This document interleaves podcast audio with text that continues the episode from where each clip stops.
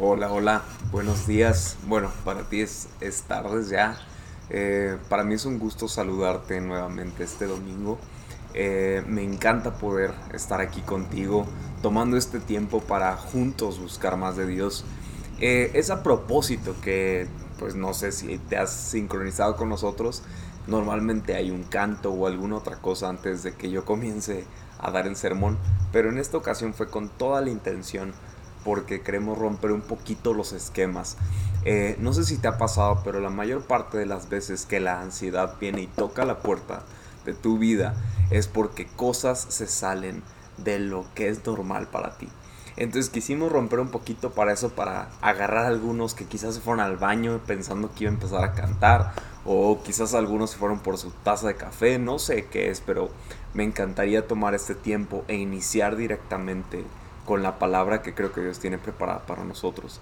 Entonces, si no tengo el gusto de que nos conozcamos, mi nombre es Guillermo, Guille, me llaman todos o mis amigos, entonces me puedes llamar Guille. Y junto con mi esposa, Cori, tengo el privilegio de soñar con plantar una iglesia aquí en San Luis. Eh, no, no quiere decir que lo que estamos haciendo no sea una iglesia o que sea una actividad de iglesia, pero lo queremos hacer ahora sí que como dicen, con tambores y con todo lo así, con tambor en mano y gritando que estamos iniciando una iglesia. Entonces ahorita estamos en la fase de crear equipos de trabajo y pues estamos empezando a, hablar lo más importante que es la palabra de Dios.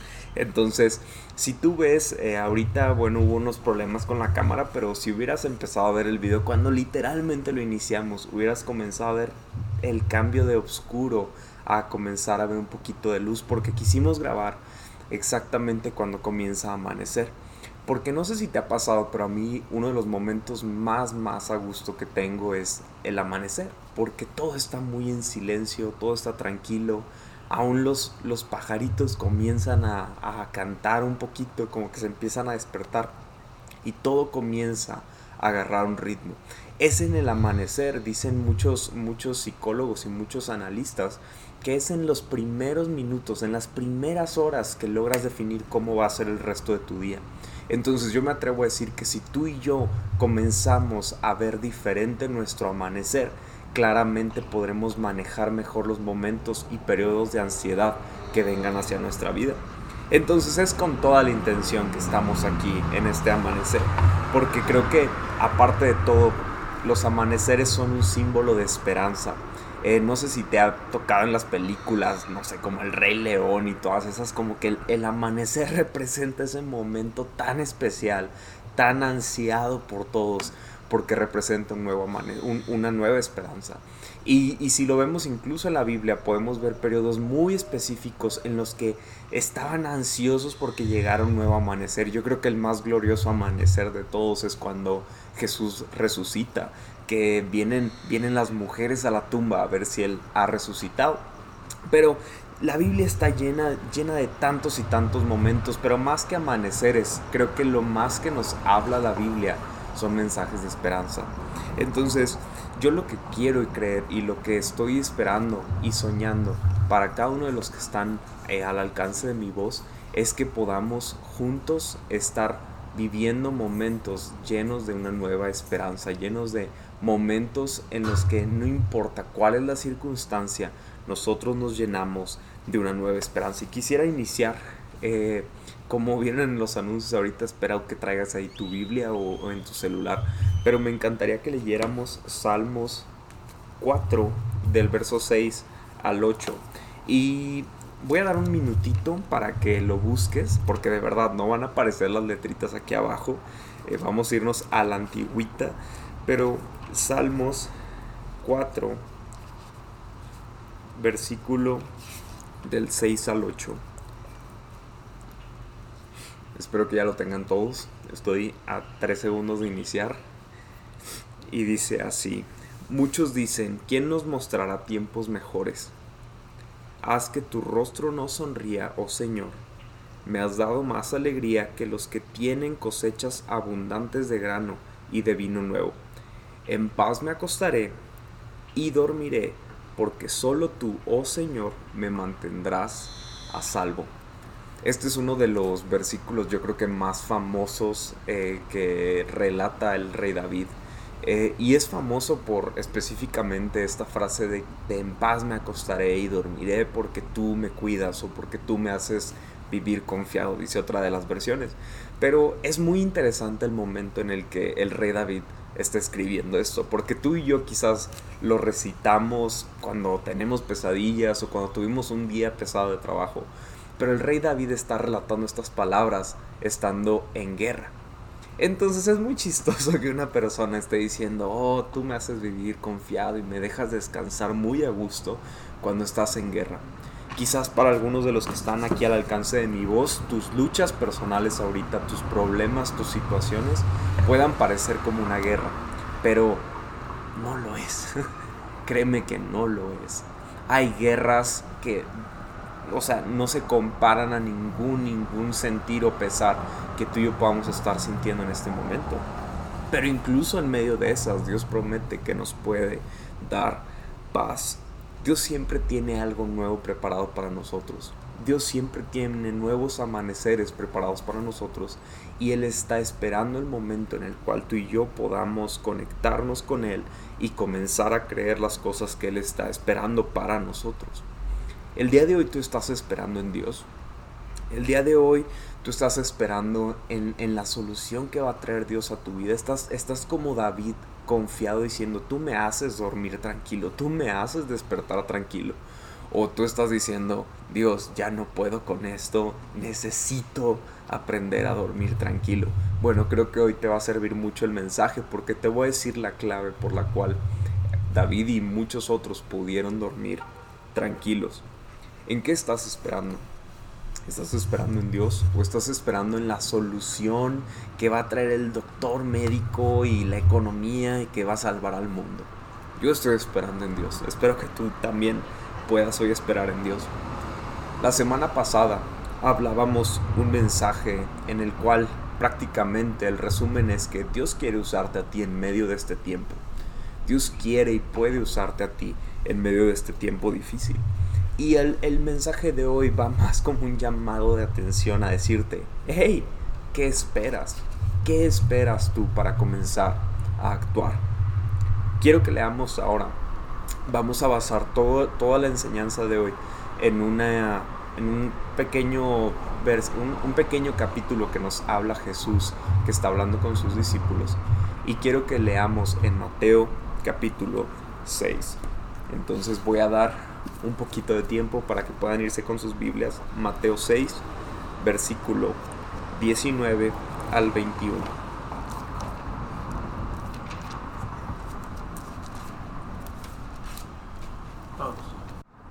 Hicimos un pequeñito corte porque traíamos un problema aquí con el enfoque de la cámara, pero continuamos.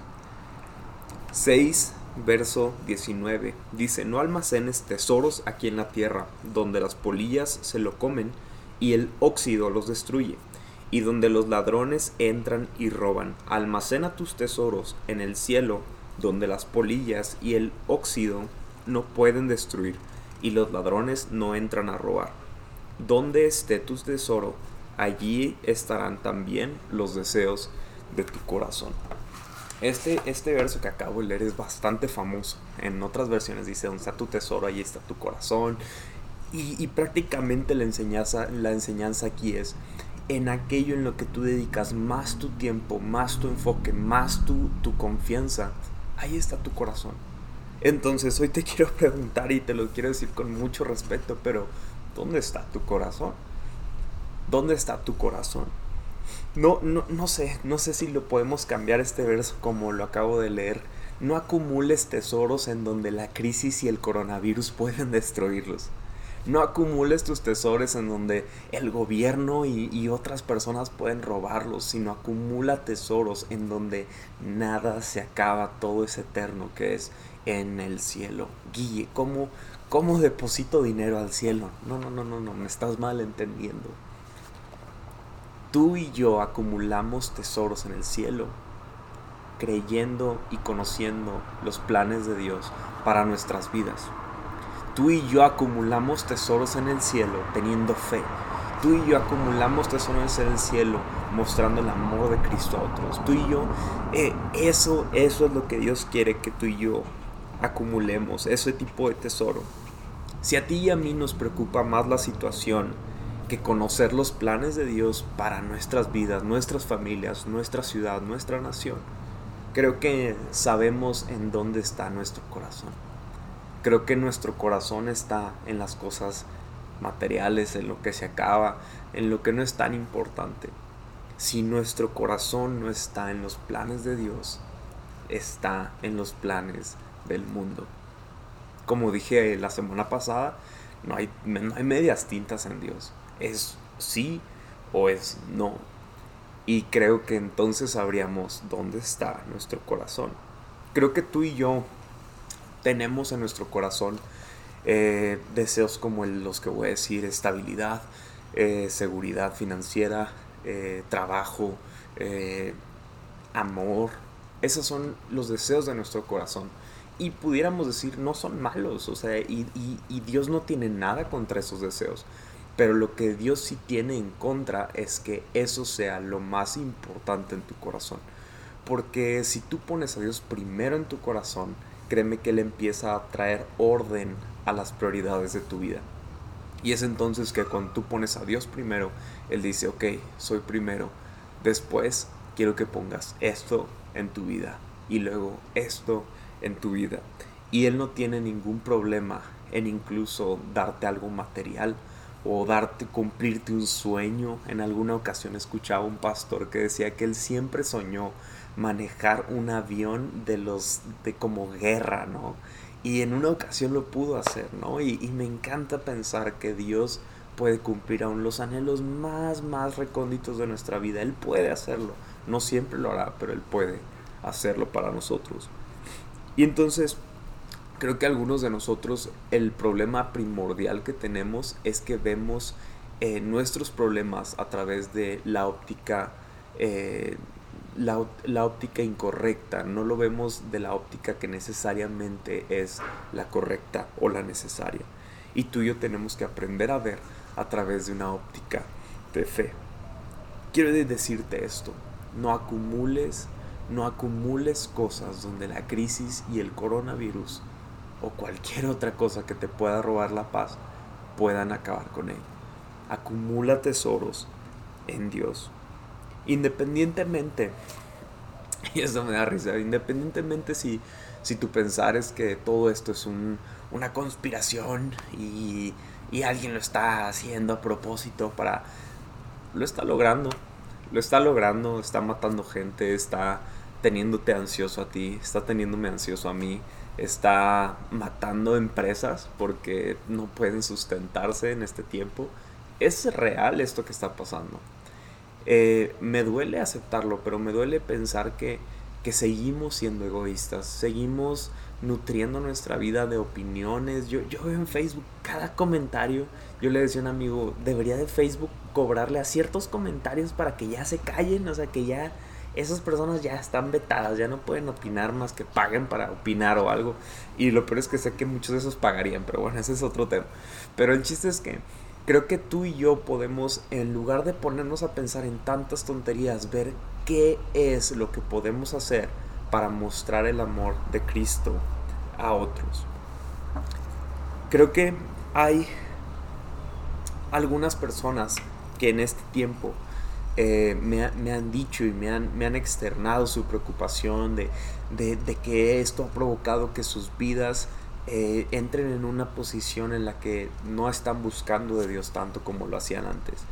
Y quiero animarte, sé que a mí me encanta reunirnos eh, en, en la iglesia juntos, prácticamente el domingo es mi día favorito, es como tener un Super Bowl cada domingo, para mí me encanta poder compartir del amor de Dios a las personas, pero si tu fe depende de estar con más personas, quiero animarte a que deje de ser eso ahora mismo, porque hay personas que jamás han tenido una experiencia como la que tú y yo tenemos en una iglesia y sin embargo aman a Dios mucho más de lo que tú y yo creemos amarlo.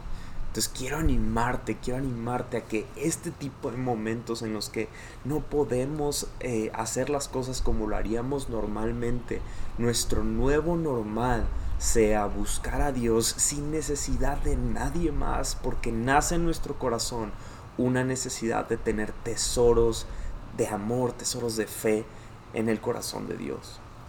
¿Dónde está tu corazón? ¿Dónde está tú y mi corazón? Encontrémoslo juntos en Cristo. Vamos a continuar leyendo en Mateo 6. Espero que lo hayas dejado ahí apartado.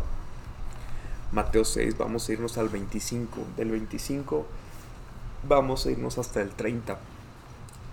Dice, por eso les digo que no se preocupen por la vida diaria, si tendrán suficiente alimento y bebida o suficiente ropa para vestirse.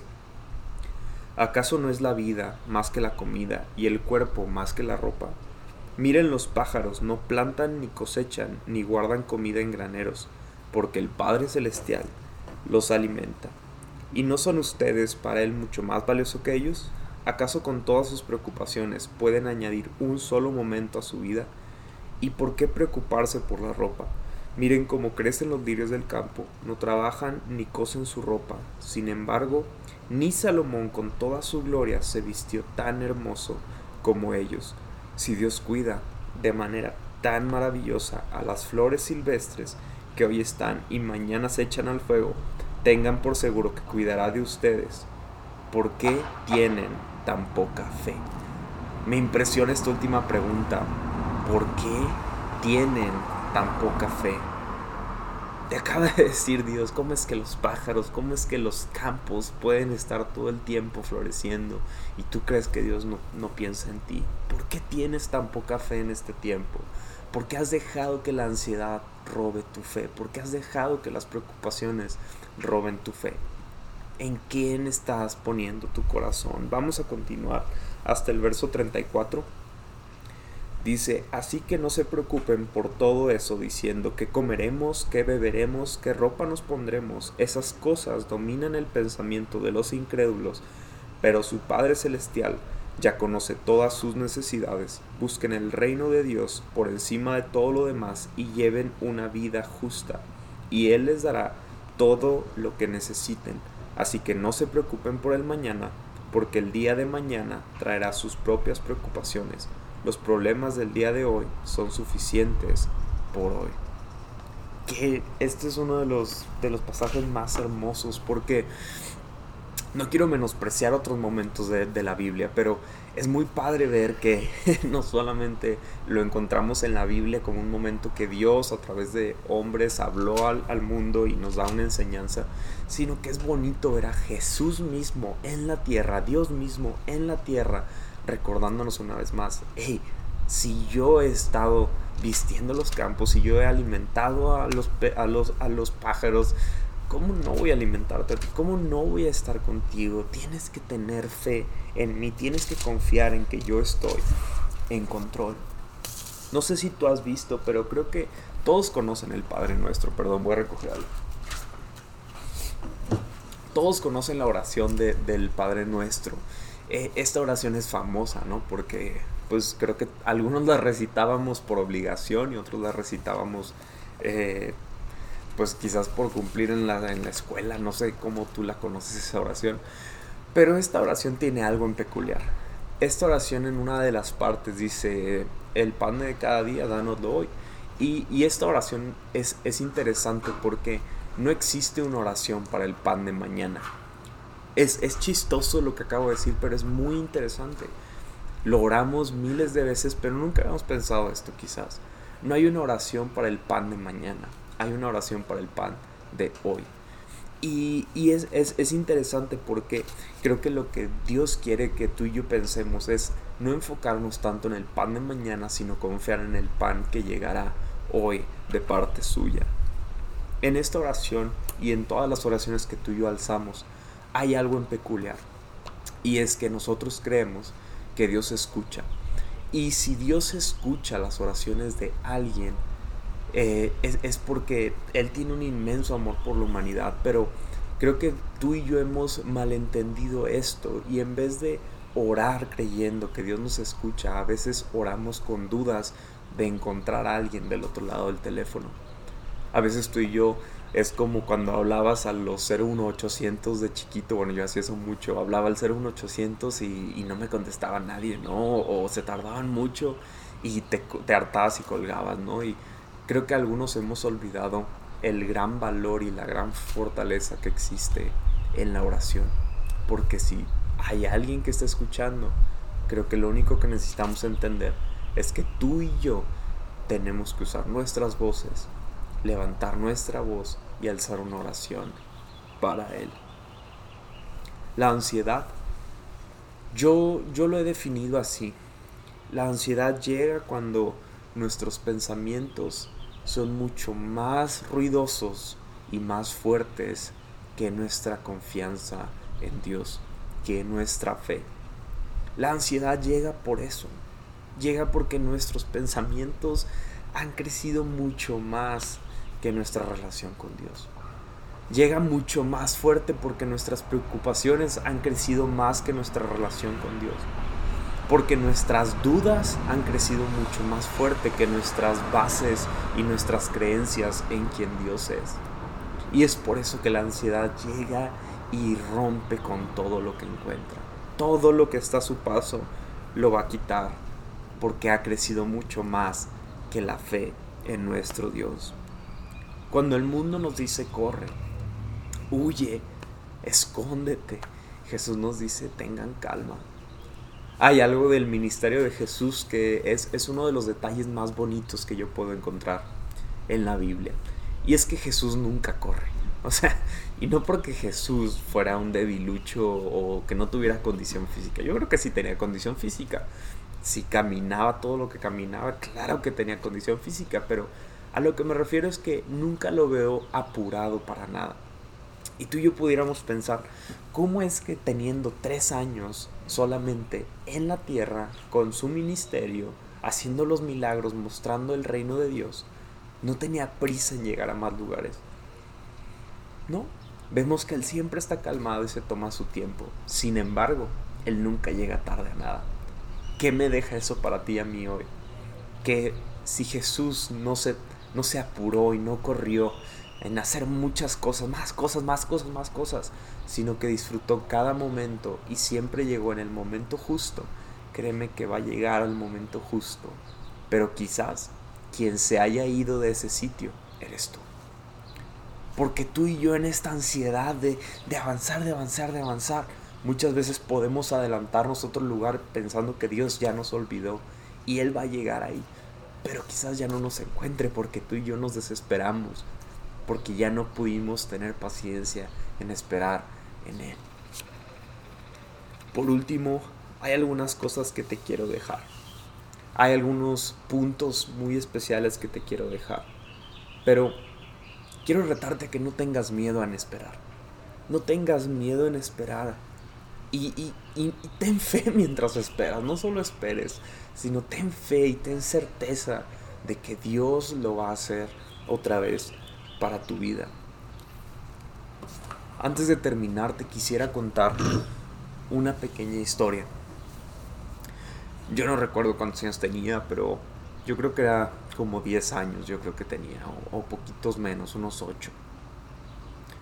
Me acuerdo mucho que fue un tiempo muy difícil en casa, porque no había dinero, no, no teníamos dinero para, para casi nada. Yo creo que se pagaban las colegiaturas y ya no había nada más que pagar.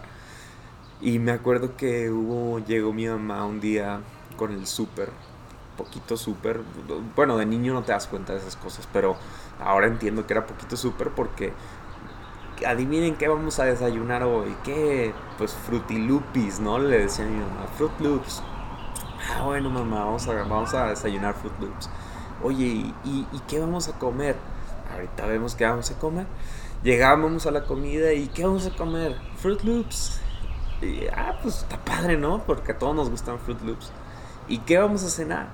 Fruit Loops. Y ya como que cuando es de desayuno, comida y cena, como que ya no te gusta tanto. Como que dices, oye, y el pollito, y la carnita, y, y una torta, algo. Total que mi mamá estaba muy preocupada porque no tenía para darlos de comer. Y, y una, puede ser un paréntesis, pero uno de los momentos más hermosos que me acuerdo que mi mamá tuvo es que ella servía agua, agua de garrafón, y decía, en la, en la Biblia Dios nos habla que Él mandaba un maná y, y yo me voy a imaginar que esta agua es maná y yo voy a elegir de qué sabor es, ¿no? Y, entonces decía, esta agua sabe a coca y se tomaba la coca según ella, ¿no?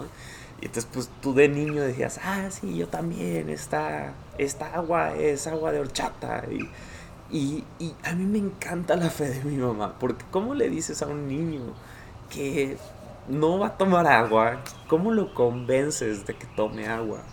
Pero lo impresionante era su fe.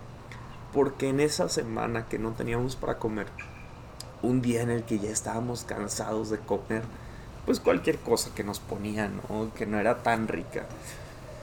No me acuerdo si yo o alguno de mis hermanos le dijimos, mamá, ¿cuándo nos vas a dar algo mejor que eso de comer? ¿Cuándo nos vas a dar algo un poquito más rico que esto que nos estás dando? Y mi mamá como que dijo, pues ¿qué hago, no? Y entonces nos dijo, a ver, vénganse a, la, vénganse a la mesa, a ver qué vamos a comer. Y entonces mi hermano empezó, no, que una pizza y que hamburguesa y que empezamos ahí todo el relajo de, de que queríamos comer. Y de repente no sé cómo lo hicimos, pero llegamos a la conclusión de que queríamos un pollo. Y entonces dijimos, pues bueno, queremos un pollo. Y, y, esta parte es nueva, esto que voy a decir, porque hablé con la persona que viene a continuación a, a, la historia. Pero entonces dijimos, queremos un pollo, nos agarramos de las manos y dijimos, Dios, danos un pollo, queremos un pollo, gracias porque nos vas a dar un pollo. Y entonces mi mamá dijo, váyanse, ahorita, ahorita va a llegar el pollo. Nos fuimos y más o menos como unas dos o tres horas después tocaron a la puerta y llegó un pollo a la casa. Y mi mamá, no, pues yo no pedí nada. No, está pagado, tome, tome aquí está el pollo, aquí, aquí lo tienes. Y pues llegó y, nos sentamos en la mesa y comimos un delicioso pollo. ¿Dónde está lo más padre de esta historia? Del otro lado había una persona que fue la persona que trajo a Cristo, a mi mamá. Y ella llegó a su casa con su comida y Dios le dijo, llévale algo de comer a Betty. Y entonces ella dijo, ah, pues le voy a llevar unas hamburguesas. Y ya iba hacia las hamburguesas y de repente como que siente que no, que hamburguesas no. Entonces dice, no, pues a los niños les gusta la pizza. Entonces voy por unas pizzas. Y cuando iba a hacer las pizzas, no, como que no. ¿sabes qué? Ya, o sea, voy a ir por un pollo, lo que sea. Fue al pollo, compró el pollo, llegó a la casa de mi mamá y les llevaron el pollo. Lo que me encanta de esta historia es que mi mamá nunca perdió la fe de que iba a llegar un pollo a nuestra casa. Del otro lado teníamos una persona que estaba confiada de que Dios le estaba diciendo que mi familia necesitaba algo. ¿Qué te quiero decir con esto? Dios puede usar a la persona que se le antoje para traer un pollo a tu casa. Dios puede usarte a ti para llevar un pollo a la casa de alguien. Pero lo que Dios no puede hacer por ti es como una madre con sus hijos sin ni un solo centavo para poder comprar un pollo. Tener fe y decir, Dios, creo que me puede dar un pollo. ¿Por qué te digo esto? Porque tú y yo, para, para ti, para mí es muy fácil, muy fácil reclamarle a Dios. Y decir, Dios, ¿dónde estás? ¿Dónde estás? Pero Él te quiere recordar que Él está ahí para ti. Él está a, una oración de distancia de encontrarse contigo. Pero lo único que Él no puede hacer por ti es alzar tu voz y comenzar a creer que Él lo puede hacer. En esta serie de ansiedad y calma, lo que más te quiero dejar en claro es que para que tú dejes de vivir en ansiedad, es necesario que conozcas al dador de la paz. Y Él no lo puede hacer por ti. Él tiene, Él tiene y ansía escuchar tu voz diciéndole, Dios, aquí estoy, aquí estoy, necesito que me des la paz que solamente tú me puedes dar. Y luego de eso, agárrate, porque Él va a llegar y va a sorprender tu vida. Y con, con, lo que acabo de decir, no quiero decir que Él no pueda hacer algo por ti sin que tú se lo pidas pero Él quiere aumentar tu fe. Y la persona más apta para decirle Dios, aumenta mi fe, eres tú y Él quiere que tú hagas esa oración para Él poder intervenir en tu vida. Me gustaría que leamos un último versículo y este versículo quiero que lo tomes. Es una bendición de parte de Dios para tu vida. Después de esto vamos a cantar y finalmente me gustaría que oremos juntos para terminar esta, este momento. El versículo está en Números capítulo 6, versículo 24.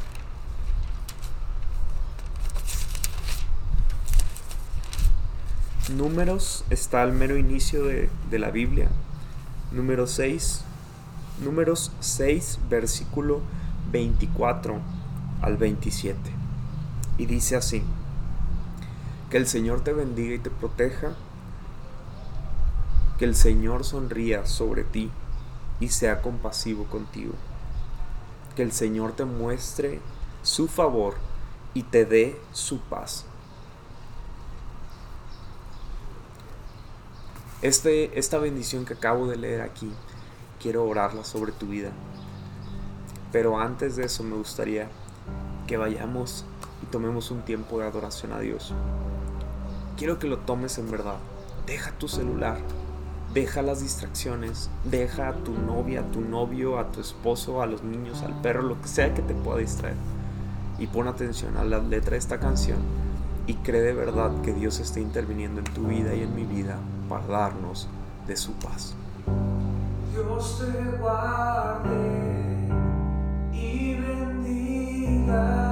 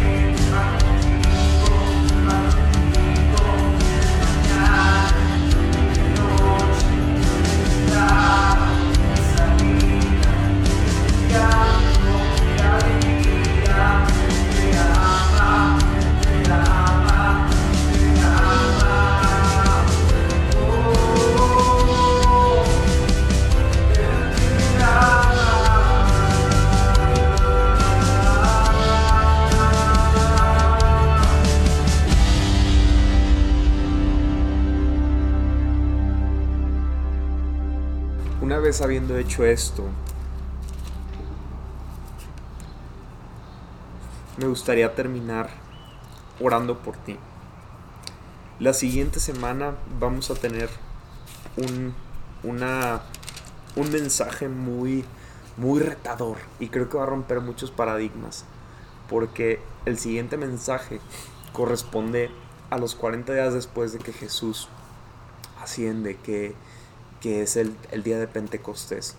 Y, y, en este día en especial vamos a hablar del Espíritu Santo. Y, y yo sé que algo va a suceder en tu vida.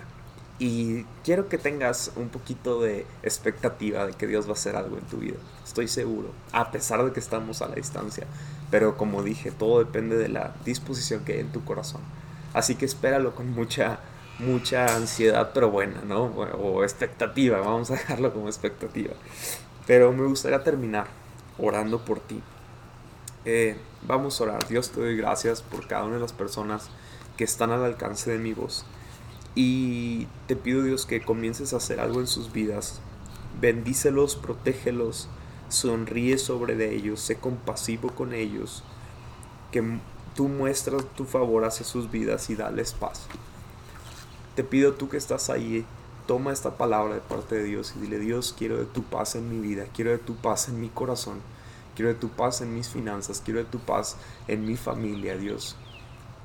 Padre, te pido que los llenes de toda paz, de una paz que sobrepasa entendimiento y que ellos puedan encontrar calma en medio de dificultades, en medio de tribulaciones, Señor. Te doy gracias porque sé que tú eres un Dios verdadero, que tú nunca nos fallas y que tú estás dispuesto a salvarnos y a mostrar nuevamente el camino que tenemos que seguir. Te damos gracias en el nombre de Jesús. Amén. Los amamos mucho. Dios los bendiga. Espero que hayan disfrutado un poquito el paisaje y que no hayan hecho mucho ruido los carros. Saludos.